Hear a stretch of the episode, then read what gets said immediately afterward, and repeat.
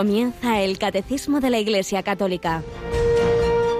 Un programa dirigido por el Padre Luis Fernando de Prada.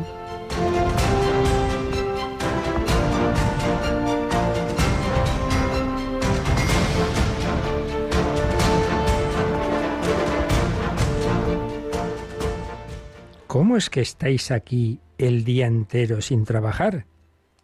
Nadie nos ha contratado. Id también vosotros a mi viña.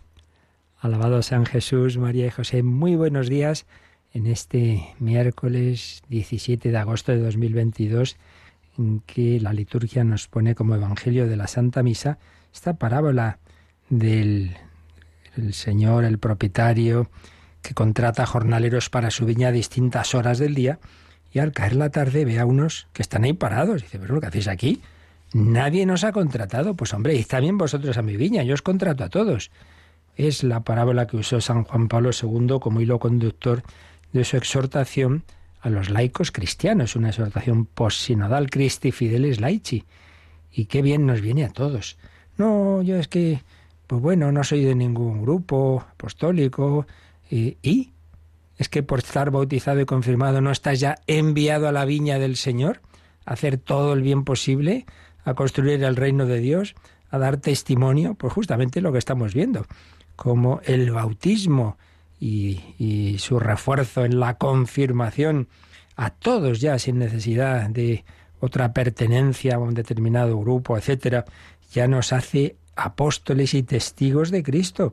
¿Cómo es que estáis aquí el día entero sin trabajar por el reino de Dios? Bueno, pero si es que yo tampoco tengo una formación, pero ¿qué formación? Si lo que tienes que hacer es ofrecer tu vida, la oración y el día a día. ¿Qué hacía la Virgen María en Nazaret? No se subía a un árbol a predicar, pero esa vida suya ofrecida en presencia de su propio Hijo, Hijo de Dios e Hijo suyo, de la Inmaculada, en ese trabajo ordinario, ese trabajo doméstico, pero hecho todo con amor y colaborando a la redención del mundo. Pues tú también tu vida ordinaria, tiene esa dimensión universal apostólica. Por eso debemos rezar ese ofrecer el día por la mañana, ofrecimiento de obras, luego en la Santa Misa en el ofertorio, me ofrezco, quiero colaborar a extender el reino de Dios, como le pide la Virgen a los niños de Fátima, queréis, queréis ayudar, queréis colaborar a la salvación de las almas, evitar que se pierdan, que vayan al infierno, queréis ayudar, claro que sí. ¿Y, qué hicieron los pequeños, Francisco y Jacinta?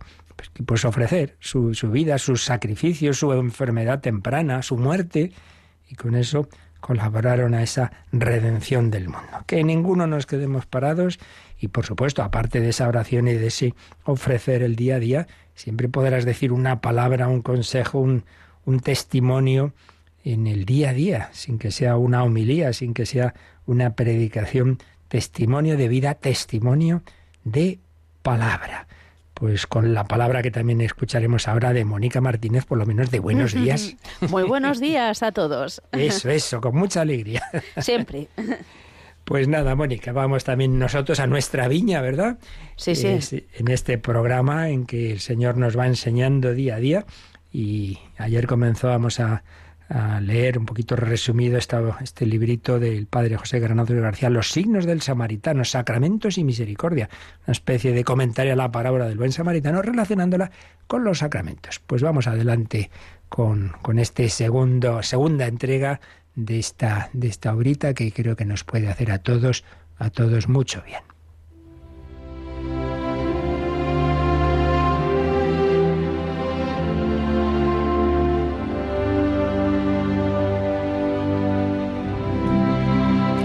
Los signos del samaritano, del padre José Granados. Nos habíamos quedado en cómo ese pobre hombre ha saltado en el camino, recogido por el buen samaritano que lo lleva a la posada, pues ahí se queda con el posadero. Y sigue escribiendo el padre Granados. Despertó en la posada. Intentó sin éxito alzarse del lecho. No tardó mucho en llegar el posadero se alegró al verle tranquilo, tras días delirando. Ya le daban por muerto, cuando el hombre aquel le trajo sobre la mula, pero mucho pudo el aceite y el vino, que a cada rato aplicaba su bienhechor en las heridas, como una misericordia vivida y tangible que envolviera su carne. ¿Y quién había sido aquel viajero? preguntó Jesé, que interrumpió su marcha y sus asuntos para atender a un mal herido y conducirlo a la posada.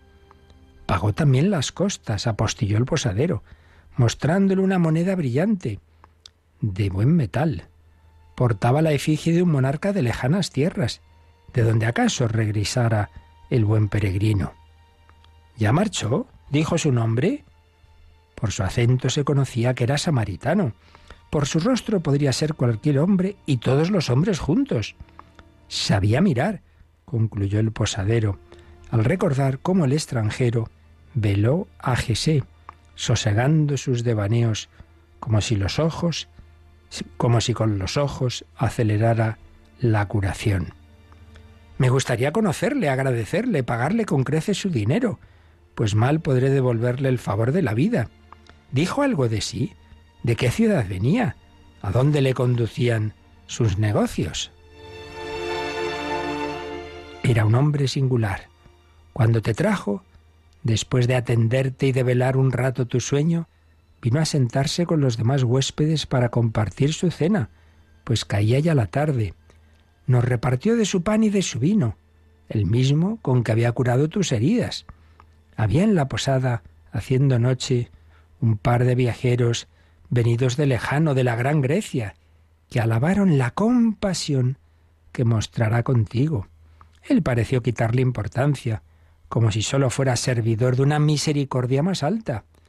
Y luego, mirando en torno a sí, preguntó ¿Qué es tener compasión? ¿Y hacia quién la tenemos? A los griegos, siempre deseosos de debatir hondos temas, les gustó el desafío. Uno de ellos narró, ayudado por la quietud de la noche, una vieja leyenda de sus poetas. Fue en su gran guerra, Troya, cuando navegaban a sitiar la ciudad hostil.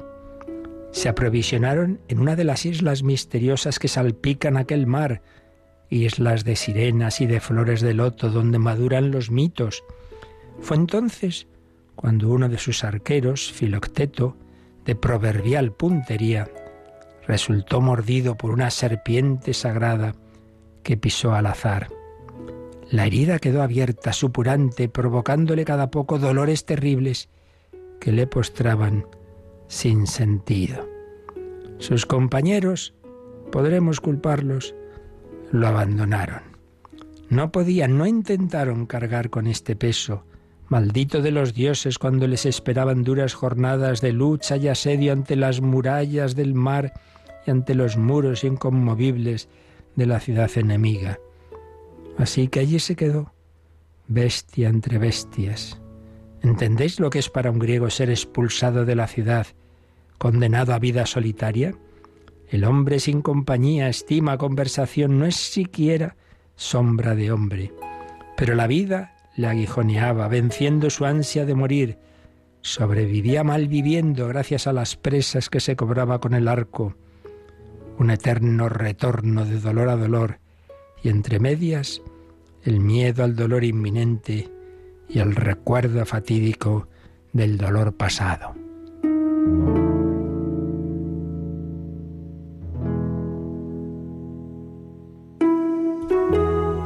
Pero hete aquí, los dioses se carcajean, que los griegos al llegar a la playa de Troya y consultar sus oráculos, descubren lo que oscuramente les recordaba ya el remordimiento, si hubieran querido prestarle atención. La victoria depende de ese hombre herido y despreciado, de su arco, de sus certeras saetas. No queda pues sino volver a la isla y recuperar el arma, robársela al desgraciado, dejarle morir sobre la isla desierta. De la engañifa se ocupará Odiseo, con su aljaba llena de turbios recursos. Cuando desembarcan es el crepúsculo, tiempo de medias verdades, indeciso entre la noche y el día, propicio para la innoble acción. Quieren atraer a Filocteto a sus fines, y poco les importa su persona y su pena. Pero la tarea no es fácil. Odiseo ha delegado el robo a un joven de noble origen, así su temple no despertará desconfianzas. Hace falta, por tanto, escuchar al herido. Hace falta escuchar. He aquí el peligro que el sagaz Odiseo no previó, el relato de la desgracia del herido. Y Filocteto narra, y su historia despierta la imaginación, y el tono de su voz resuena en el pecho juvenil. Nace la compasión. ¿Es eso la misericordia o solo un ingrediente suyo? Este hombre, este buen hombre que con bravo corazón zarpó a combatir por su patria, ¿merece acaso tal fin? ¿No está aquí encarnada la fragilidad de todos nosotros?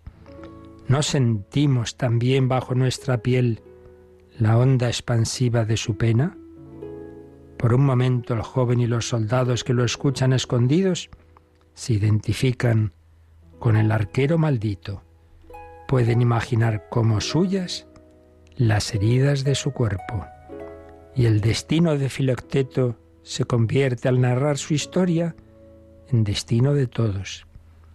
Caminar distraídamente por el bosque en pos del canto de un ave, pisar al azar la sierpe, sentir con horror su mordida y ponzoña, no podría haberme pasado también a mí. Pues ya veremos cómo sigue esta leyenda que, según el relator, según el padre Granados, esos griegos, contaron en la posada a la que el buen samaritano llevó a aquel hombre mal herido, como una parábola de la parábola de ese buen samaritano para ayudarnos a entender cómo nuestro buen samaritano, que tiene compasión de nosotros y nos atiende con el vino y el aceite de sus sacramentos, ese buen samaritano es nuestro Señor Jesucristo.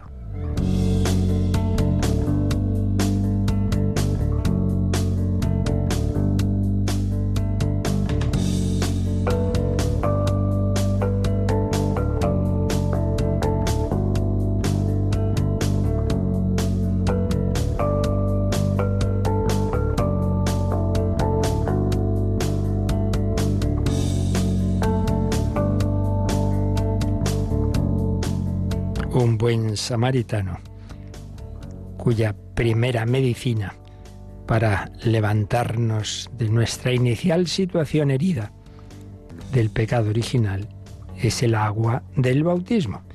Pues ahí estamos, acabando la, la exposición del catecismo sobre los frutos y efectos del bautismo. Estábamos con el último, ese sello espiritual indeleble, ese carácter que marca al bautizado, que le hace cristiano, que le da esa vida nueva, que le purifica de todos los pecados, que le incorpora a la iglesia, pero que aunque se puede perder luego, y por desgracia así ocurre tantas veces, puede el hombre alejar de lo que ha recibido y abandonar esa relación de intimidad, de amistad con la Santísima Trinidad, pero lo que ya no va a perder nunca es ese sello espiritual indeleble que llamamos el carácter. Lo leíamos ya en el número 1272, como incorporado a Cristo por el bautismo, el bautizado es configurado con Cristo, como ha recibido ese sello espiritual indeleble de su pertenencia a Cristo y de su incorporación a la Iglesia, pero también veíamos ayer en el número 1273 cómo ese carácter es el que, uniéndonos a Cristo, que es sacerdote, profeta y rey, nos consagra y nos dedica pues a ese culto de los cristianos en cuanto que hemos recibido el sacerdocio común de los fieles, distinto del sacerdocio ministerial, y a esas otras dimensiones de la vida de Cristo. Bueno, vamos a releerlo porque nos quedaba alguna cosita por comentar de este 1273 y luego ya pasamos al último número sobre el carácter. Vamos a releer, Mónica, ese 1273 incorporados a la Iglesia por el bautismo. Los fieles han recibido el carácter sacramental que los consagra para el culto religioso cristiano. El sello bautismal capacita y compromete a los cristianos a servir a Dios mediante una participación viva en la santa liturgia de la Iglesia y a ejercer su sacerdocio bautismal por el testimonio de una vida santa y de una caridad eficaz. Repasemos en primer lugar esto que ya veíamos ayer. Hay un montón de ideas muy importantes en este número 1273. En primer lugar, recuerda este número que el bautismo no simplemente nos une individualmente, digamos, a la Santísima Trinidad, sino que nos incorpora a la familia de los hijos de Dios, que es la Iglesia, y nos hace miembros del cuerpo místico de Cristo. Repitámoslo una vez más. El Señor no ha buscado una relación individualista de cada uno con Él, sino en familia y en cuerpo. Somos cuerpo místico de Cristo. Por eso cada uno tiene una misión y una vocación. Y cada uno tiene que cumplir una misión distinta que los demás. Y, ya lo dice San Pablo, ¿no? Que recibió esa luz de, quién es Jesús y, y cómo Jesús está presente en los cristianos con los que forma ese cuerpo, él es la cabeza y nosotros los miembros. Por eso, Saulo, Saulo, ¿por qué me persigues? Porque al perseguir a los cristianos le perseguía a él, porque él está presente, él es el que da la vida de la cabeza, pues alimenta todo el cuerpo, lo, rige, ¿no? Bueno, entonces, lo primer lugar está este recuerdo de cómo el bautismo nos incorpora a la Iglesia. Pero luego hemos leído que ese carácter sacramental consagra al cristiano. Y decíamos como la consagración fundamental y primaria. Luego vendrán otras que haremos muy bien en hacer. Renuevo mi consagración personal al corazón de Jesús, consagro mi familia, mi casa, por supuesto lo que llamamos de una manera especial la vida consagrada, es una nueva, una ulterior consagración que radicaliza y profundiza la consagración primera, que, que siempre es la principal, la del bautismo. El carácter sacramental, dice este 1273, consagra al cristiano para ¿para qué? Para que pueda realizar el culto religioso cristiano. Ahora lo vamos a, a recordar, a profundizar un poquito en esto. Y también nos ha dicho que ese sello bautismal capacita y compromete. Ya recordábamos ayer que Dios nunca pide un compromiso sin a la vez dar la fuerza para cumplirlo. Dios no, no, no es un mal profesor que exige lo que no ha dado. No, no, no.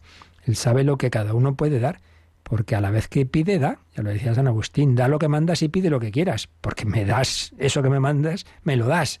Me das la gracia para cumplirlo. Por lo tanto, no nos asustemos. Si Dios te pide una determinada tarea según tu vocación, padre, familia, catequista, lo que sea, sacerdote, religioso, religiosa, pues te capacita. El sello bautismal capacita y compromete a los cristianos a servir a Dios como es la primera meditación de los ejercicios espirituales de San Ignacio de Loyola, el principio y fundamento.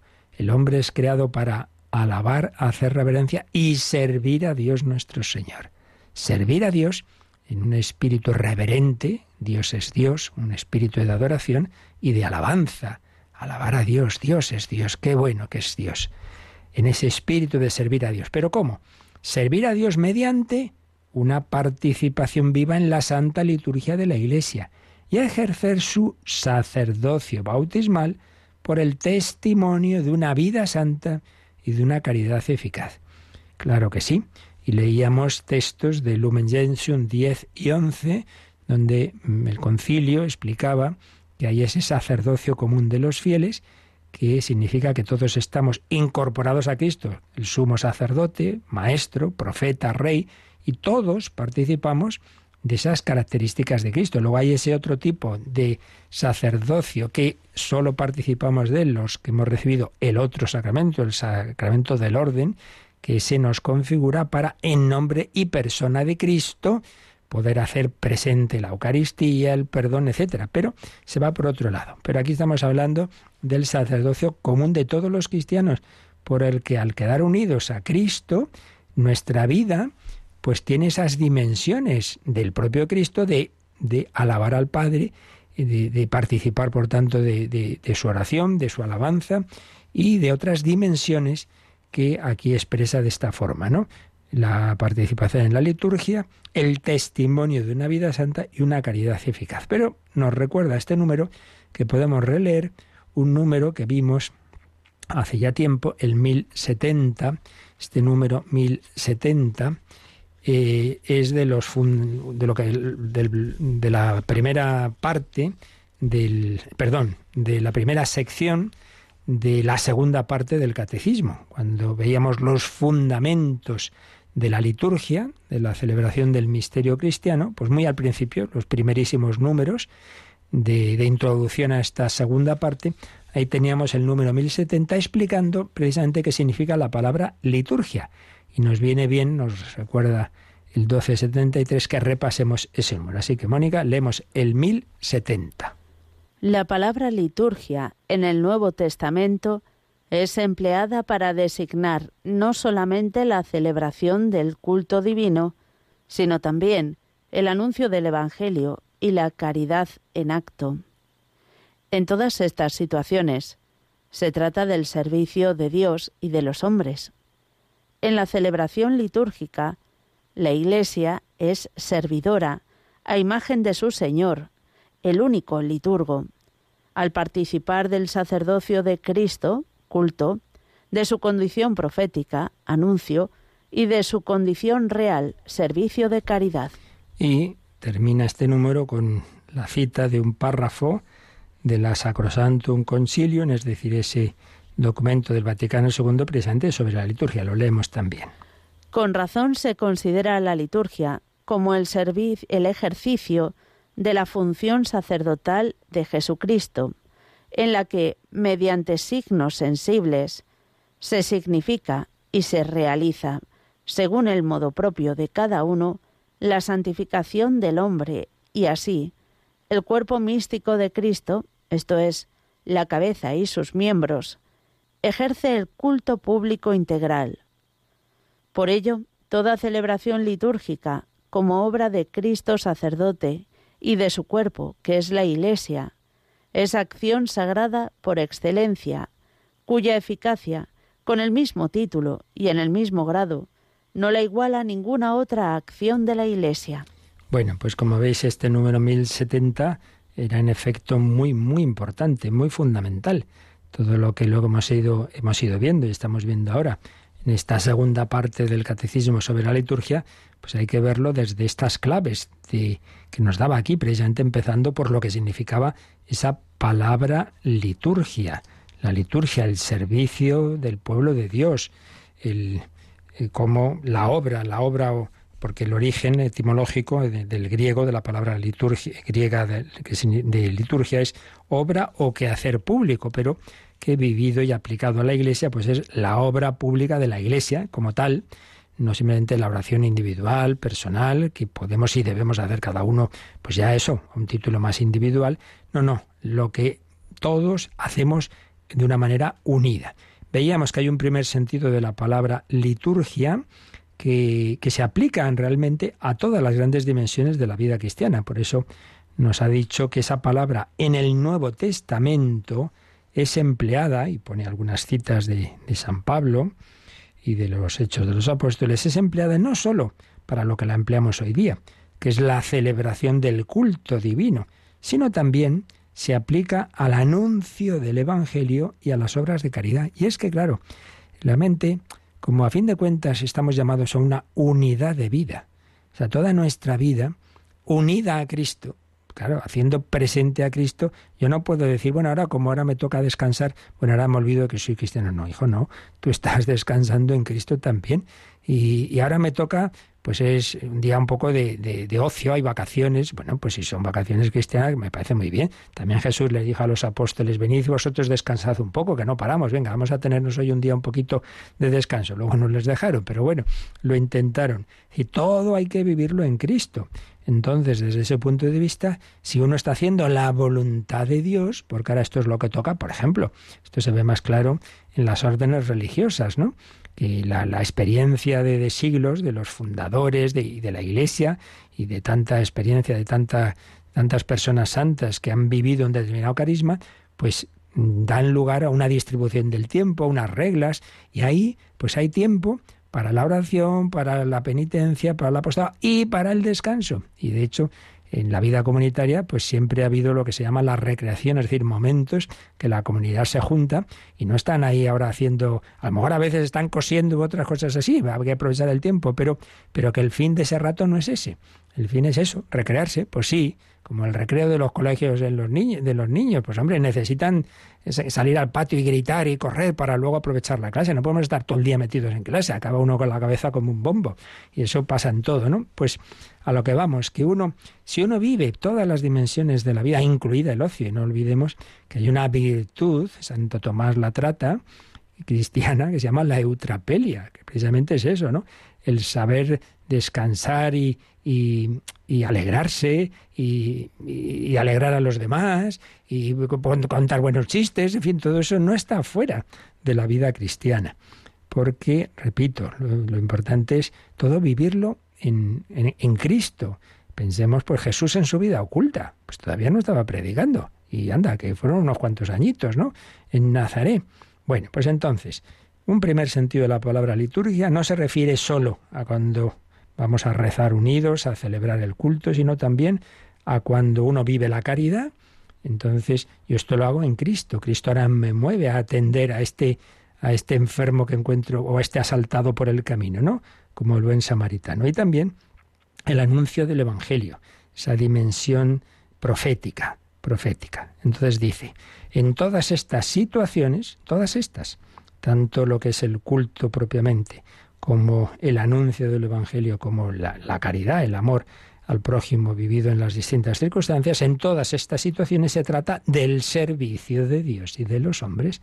Claro, todo, la virtud reina cristiana, ¿cuál es la caridad? La caridad es una virtud única de amor a Dios y al prójimo, no es por un lado una cosa y por el otro otra, no. Si amas al Padre, amas a los hijos. En todas estas situaciones se trata del servicio de Dios y de los hombres. Pero ahora ya sí, en un segundo momento, y es donde ha quedado ya más específicamente usada la palabra liturgia, pues la aplicamos a las celebraciones eh, del culto divino. Y ahí dice, en la celebración litúrgica la Iglesia es servidora, de nuevo el servicio, a imagen de su Señor, el único liturgo con mayúsculas. Claro, esto es muy importante. ¿Quién celebra realmente cualquier acto en la Iglesia? Jesucristo, Dios y hombre. Dios y hombre, el Hijo que se dirige al Padre, pero el Hijo hecho hombre que nos incorpora, nos ha incorporado a su cuerpo místico precisamente por el bautismo, nos ha incorporado, nos ha unido a Él. Hemos recibido ese carácter sacramental. Entonces yo no soy aquí ya un extraño que se ha colado aquí, un, turista que dice, oye, a ver cómo es esto de las celebraciones de los católicos, y lo mire y tal. Bueno, pues vale que lo mire, pero ese no, ese no participa en la liturgia, desde luego, ese lo curiosea, lo balconea, que dice el Papa Francisco. No, pues nosotros estamos llamados a incorporados al único liturgo, que es el sumo y eterno sacerdote, pues le damos nuestro corazón, nuestra, nuestra mente, nuestras palabras. Por eso hay que intentar, claro, recogerse y vivir bien esos momentos.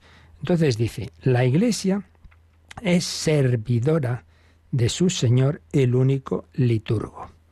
Al participar, y aquí de nuevo tenemos, el, va a volver a ese sentido amplio de la palabra liturgia, dice, es servidora del único liturgo al participar del sacerdocio de Cristo, de su condición profética y de su condición real. No nos olvidemos, es, es la clave, ¿no?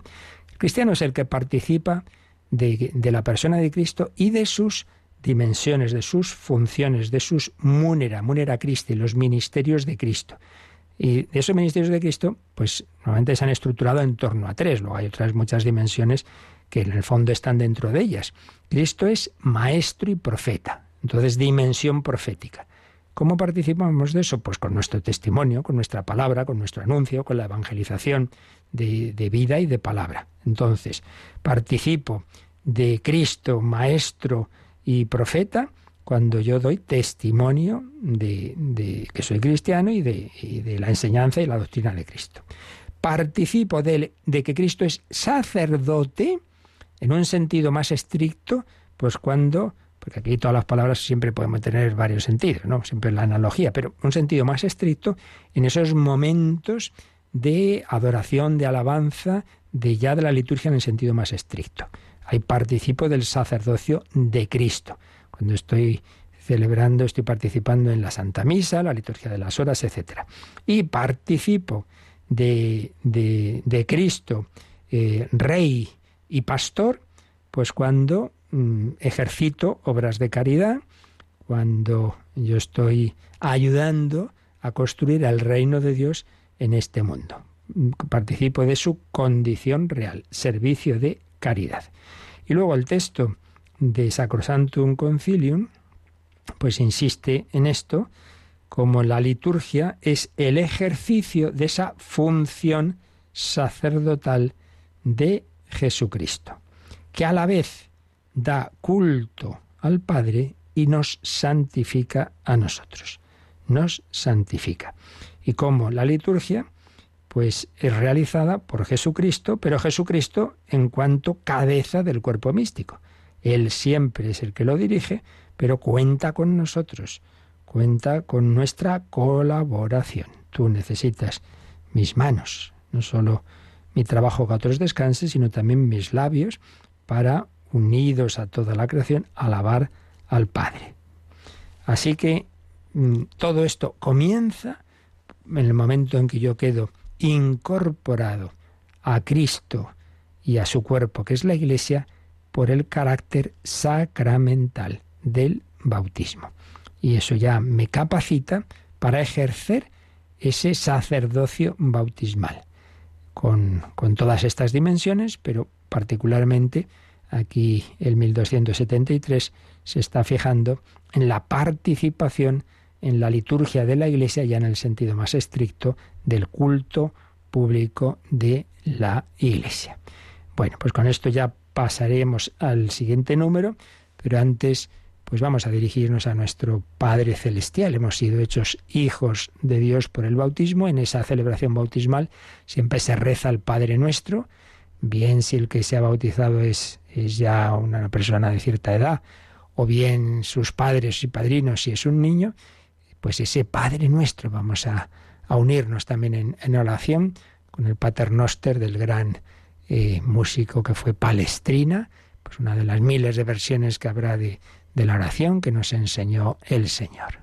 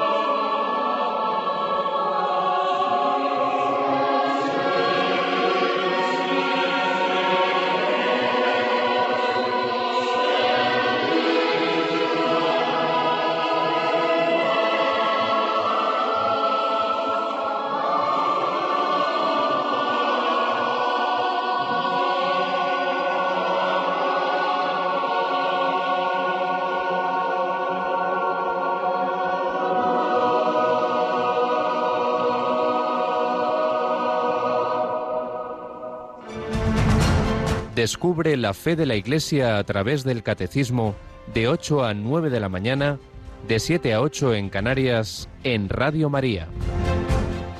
Pater noster qui es in celis. Sí, nuestro Padre celestial nos ha hecho hijos incorporándonos a su Hijo, a su Hijo eterno, a su Hijo unigénito, que es el primogénito de muchos hermanos, al entrar en nuestra humanidad y unirnos a Él por ese carácter sacramental. Pues vemos ya el último número que dedica el catecismo a explicar esto del carácter, el 1274. Vamos con él. El sello del Señor es el sello con que el Espíritu Santo nos ha marcado para el día de la redención. El bautismo, en efecto, es el sello de la vida eterna. El fiel que guarde el sello hasta el fin, es decir, que permanezca fiel a las exigencias de su bautismo, podrá morir marcado con el signo de la fe, con la fe de su bautismo, en la espera de la visión bienaventurada de Dios, consumación de la fe y en la esperanza de la resurrección.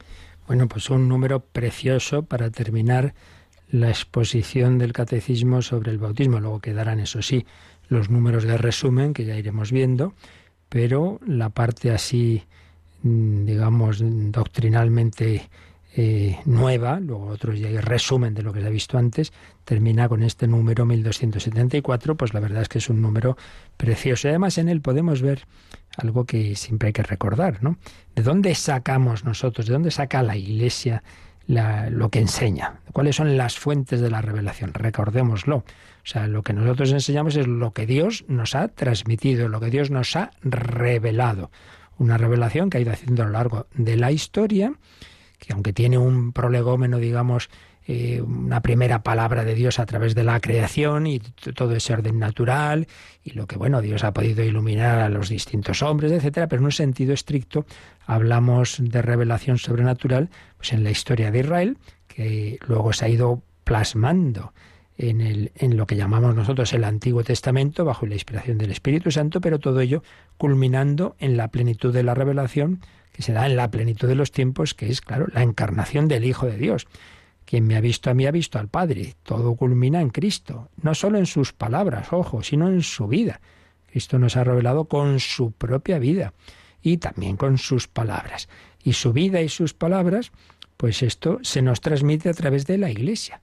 La revelación eh, que ha culminado en Cristo nos llega por unos cauces que, que, aunque su fuente única es el Señor, es Jesucristo, plenitud y culmen de toda la revelación, pero nos llegan por dos grandes eh, canales, por así decir. La tradición, que es anterior al Nuevo Testamento, esto muchas veces se olvida. La Iglesia empieza a vivir, a celebrar y a anunciar desde el primer momento, desde Pentecostés. En cambio el Nuevo Testamento se va escribiendo a lo largo del siglo I bajo la inspiración del Espíritu Santo y poniendo por escrito pues parte, no, no, no, no todo, lo que realmente ya se estaba enseñando y celebrando. Digo esto porque este número, 1274, si, claro, mm, Mónica lo ha leído, lo que viene aquí, pero sin decir lo que viene entre paréntesis o en notas a pie de página. Pero si lo leéis os daréis cuenta está empedrado, por un lado, de citas bíblicas, que ahora las vamos a leer nosotros, pero también de citas de los santos padres y de la propia liturgia. Lo releo. El sello del Señor, y nos pone entre paréntesis una expresión latina de San Agustín, Dominicus carácter, carácter, pero que pronunciamos así, carácter dominicus, es decir, del Señor. No nos olvidemos que la palabra eh, Señor es dominus en, latín y de ahí viene el domingo, el día del Señor. Carácter dominicus carácter, el carácter, el, el sello del, del Señor, San Agustín.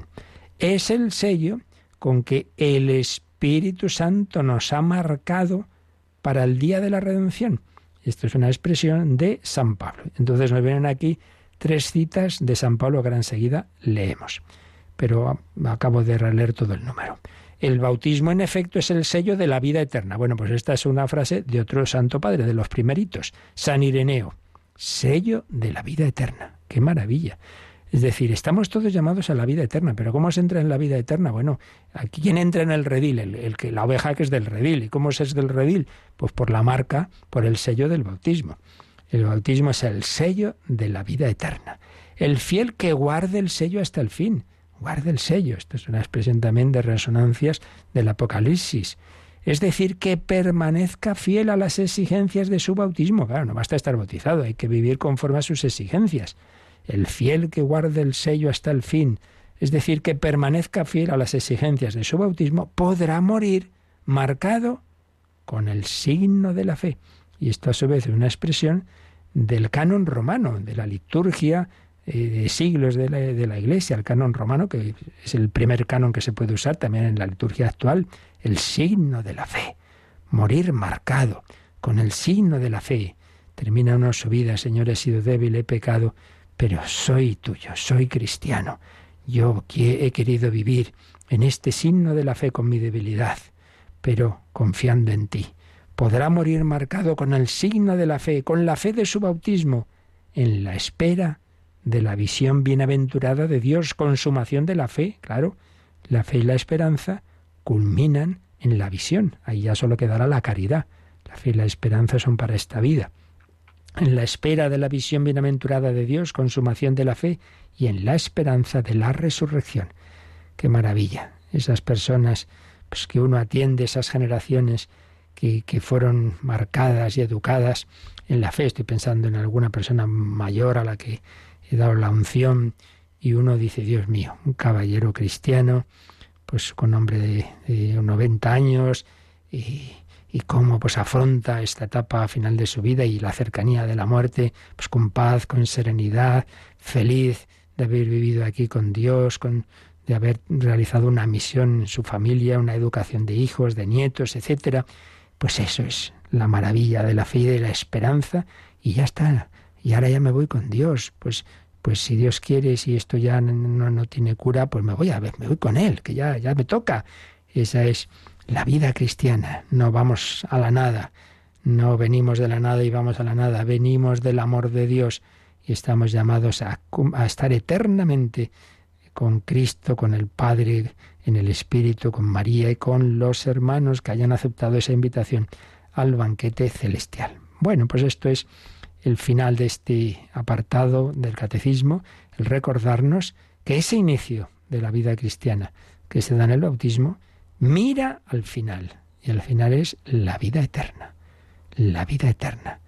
Creo en un solo bautismo para el perdón de los pecados. Espero la resurrección de la carne y la vida eterna.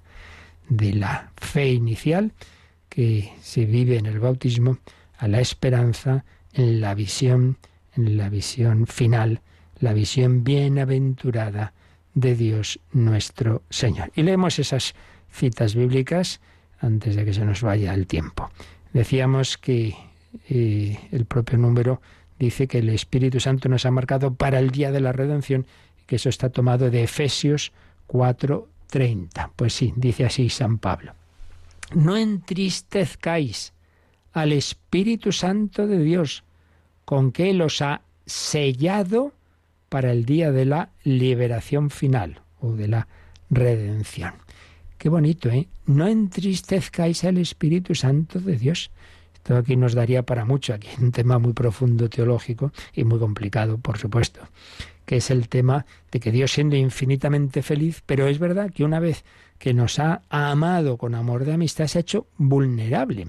No es su esencia como tal, yo no puedo alterar la esencia de Dios, pero en cuanto a su relación que Él mismo ha querido libremente, sin ninguna necesidad de tener esa relación conmigo, pues claro, unos padres pueden, unos se pueden casar o no, pueden tener hijos o no, pero una vez que los tienen y, y los quieren, pues, pues claro, ya lo que les pasa a los hijos les va a afectar a los padres. Esto es así. Esto es así. Si mi hijo se echa a perder, se droga, si no sé qué, hombre, que se hace daño es él, sí, claro, pero a mí me afecta, me, me entristece. Bueno, pues por eso dice San Pablo, y si lo dice San Pablo es palabra de Dios, no entristezcáis al Espíritu Santo de Dios. A Dios no le da igual ya digo, es muy complicado teológicamente todo este tema del, dolor de, Dios, pero, pero es así, los místicos lo han experimentado. Eh, pues, por ejemplo, este Francisco de Fátima le impresionó mucho pues que él recibió como una luz sobre lo que él llamaba la tristeza de Dios. Quiero consolar, quiero consolar a Dios que está triste por los pecadores. No entristezcáis al Espíritu Santo de Dios, con que los ha sellado para el día de la liberación final. Hombre, que Dios te quiere sellar, te quiere hacer suyo y tú vas y la oveja se va por ahí. Venga, no entristezcáis al Espíritu Santo de Dios. Pero bueno, aquí a lo que por lo que viene citado el número es por lo de que él os ha sellado, sellado para ese día final. Otra cita que pone Efesios 1 13 a 14. Dice así: En él, en Cristo, en él también vosotros, después de haber escuchado la palabra de la verdad, el evangelio de vuestra salvación, creyendo en él habéis sido marcados con el sello del Espíritu Santo prometido. Habéis sido marcados. Esto no es un invento del siglo XIII, esto está en San Pablo, esto del carácter, del sello. Habéis sido marcados con el sello del Espíritu Santo prometido. Él es la prenda de nuestra herencia. Si yo tengo como una garantía que voy a recibir una herencia, ese sello, eh, que yo soy hijo de Dios, eh, que a mí me toca también la herencia. ¿Cuál es tu herencia? Dios. Él es la prenda de nuestra herencia, mientras llega la redención del pueblo de su propiedad para el avance de su gloria. Todavía no hemos llegado a recibir la herencia, hay que morirse, pero tengo la prenda. La prenda es esa marca que me dice, eh, eh que yo soy hijo también, ¿eh? Habéis sido marcados con el sello del Espíritu Santo prometido. Y la otra cita de San Pablo que pone es 2 Corintios 1, 21 a 22. Vamos a cogerlo desde el 19. Pues el Hijo de Dios, Jesucristo, que fue anunciado entre vosotros por mí, por Silvano y por Timoteo, no fue sí y luego no, sino que en él solo hubo sí, pues todas las promesas de Dios han alcanzado su sí en él. decíamos antes, ¿no? Como en Jesucristo culmina toda la historia de la salvación. Así, por medio de él, decimos nuestro amén a Dios para gloria suya a través de nosotros. Es decir, si Jesús es el sí de Dios, yo unido a Jesús, a su vez, a mi vez, puedo decir sí, sí a Dios. Pero lo que aquí más directamente nos interesa son los últimos versículos. Es Dios quien nos confirma en Cristo a nosotros junto con vosotros, nos confirma. Y además nos ungió, nos selló y ha puesto su espíritu como prenda en nuestros corazones. Aquí vemos realmente el fundamento tanto del bautismo como de la confirmación, que a fin de cuentas, como ya veremos cuando hablemos de la confirmación, pues vienen a ser dos fases, son dos sacramentos, ciertamente, pero muy unidos, muy unidos, dos fases de esa única iniciación cristiana que culmina luego en la Eucaristía. Es Dios quien nos confirma en Cristo, y además nos ungió, recordemos que hay una perdón, hay dos unciones en el bautismo, la unción con el óleo de los catecúmenos y la unción con el santo crisma, que es ahí donde vemos más esta dimensión de lo que estamos hablando en todas estas catequesis de incorporación a Cristo, sacerdote, profeta y rey. Ese crisma, crisma, Cristo, la misma raíz de Cristo. Nos ungió, nos selló, el sello, el carácter, y ha puesto su espíritu como prenda en nuestros corazones. Bueno, como veis, todo esto es una maravilla que, que nos da para mucho y de hecho pues tenemos que seguir el próximo día comentando este número 1274 con queda que de ver los números marginales a los que nos remite y otras cositas más. Pero lo dejamos aquí, que teníamos alguna pregunta pendiente y las que ahora también queráis enviarnos. Participa en el programa con tus preguntas y dudas. Llama al 91005 9419. 91005 9419. Puedes escribir un mail a catecismo o escribirnos un mensaje al teléfono de WhatsApp 668 594 383 668 594 383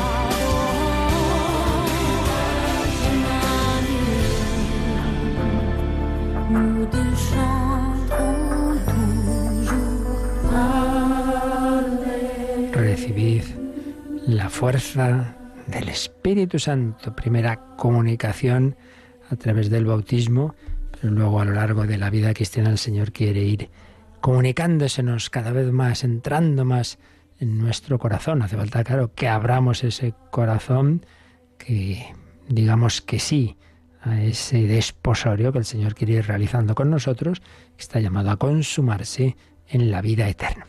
Ayer habíamos recibido en un audio como yo estoy insistiendo, bueno, insistiendo yo porque lo dice el catecismo, claro, que debemos vivir nuestro sacerdocio común de los fieles ofreciendo. que ofrece el sacerdote? que hacía el sacerdote del Antiguo Testamento? Ofrecer sacrificios. Bueno, pues el sacerdote del Nuevo Testamento, el sacerdote en el sentido amplio de, de todo cristiano, ofrece el sacrificio no del corderito, sino de la propia vida. Entonces decíamos, uno, unido a Cristo, se ofrece con él, se ofrece con Él, eh, ante todo en la Eucaristía, por supuesto, ofrecimiento con Cristo, por Cristo, con Él y en Él, a ti Dios Padre Omnipotente. Pero todo el día ofrecido, ofrecimiento de obras por la mañana, etc. Entonces, había una pregunta que decía, ¿y podemos nosotros ofrecer las obras de otro, el que no las está ofreciendo? Y yo decía, hombre, yo puedo pedir a Dios que tenga en cuenta esas obras, que, pero ofrecerlo del otro no, es él, él el que tiene que ofrecerlo. Y ponía yo el ejemplo de, pues, yendo a lo de los animales, ¿no? Yo, yo, no puedo ir y quitarle al otro su oveja y luego voy y la ofrezco yo al templo. No, no, es él, si es suya la tiene que ofrecer él.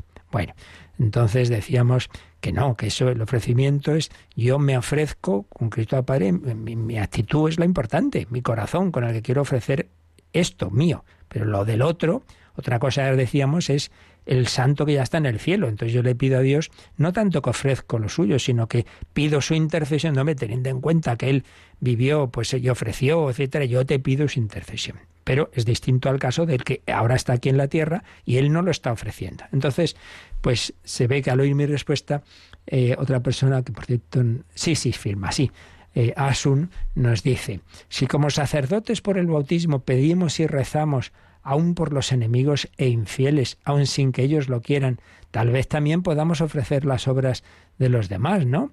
Rezo por ellos para que el Espíritu Santo los ilumine y abran su corazón a Dios. A ver, una cosa es, y hace más que bien, esto último que pone, ¿no? Rezo por ellos para que el Espíritu Santo los ilumine. Por supuesto, eso está muy bien. Pero tú ahí no estás ofreciendo lo que ellos hacen, estás pidiéndole a Dios que Dios les dé su gracia. Hombre, claro que hay que hacer eso.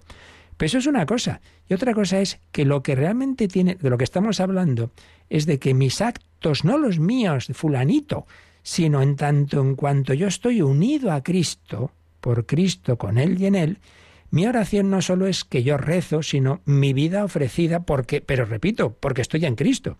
Pero yo no puedo ofrecer lo que hace el que no está en Cristo, más aún, si está actuando mal. Es como si dijera, Señor, te ofrezco lo que está haciendo Judas. Pero hombre, ¿cómo voy a ofrecer eso? ¿Cómo voy a ofrecer el pecado? Si estamos en una lucha, eh, una cosa es lo que hace Cristo y otra cosa es el demonio y los suyos.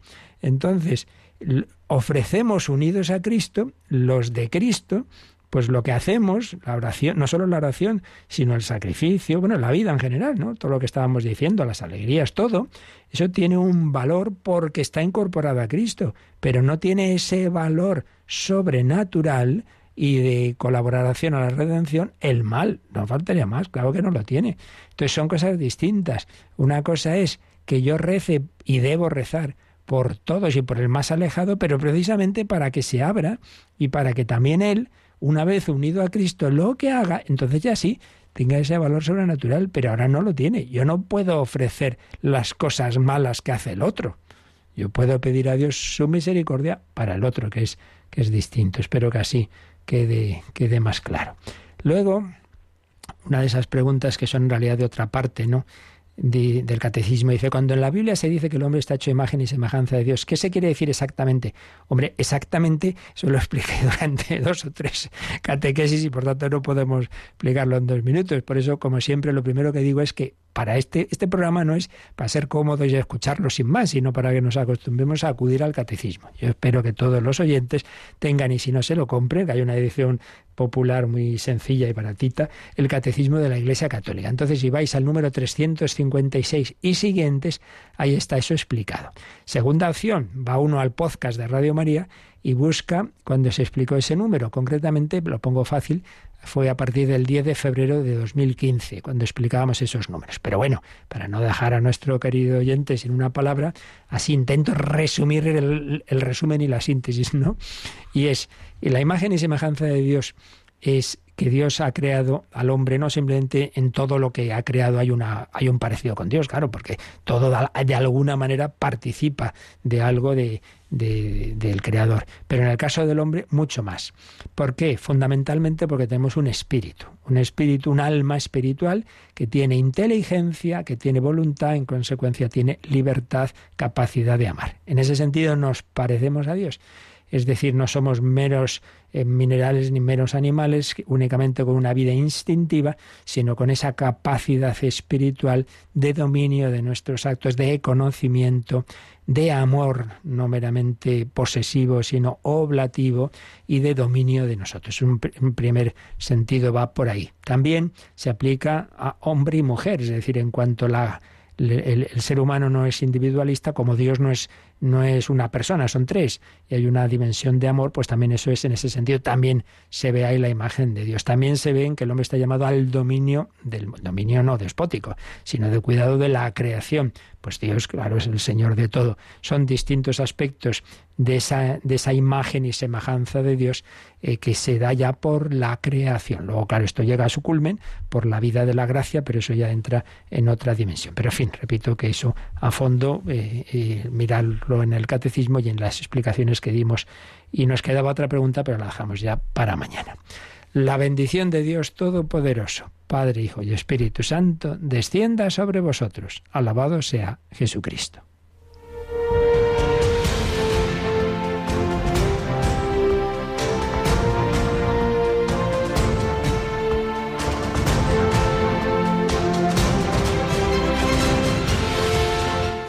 Han escuchado en Radio María el Catecismo de la Iglesia Católica. Un programa dirigido por el Padre Luis Fernando de Prada.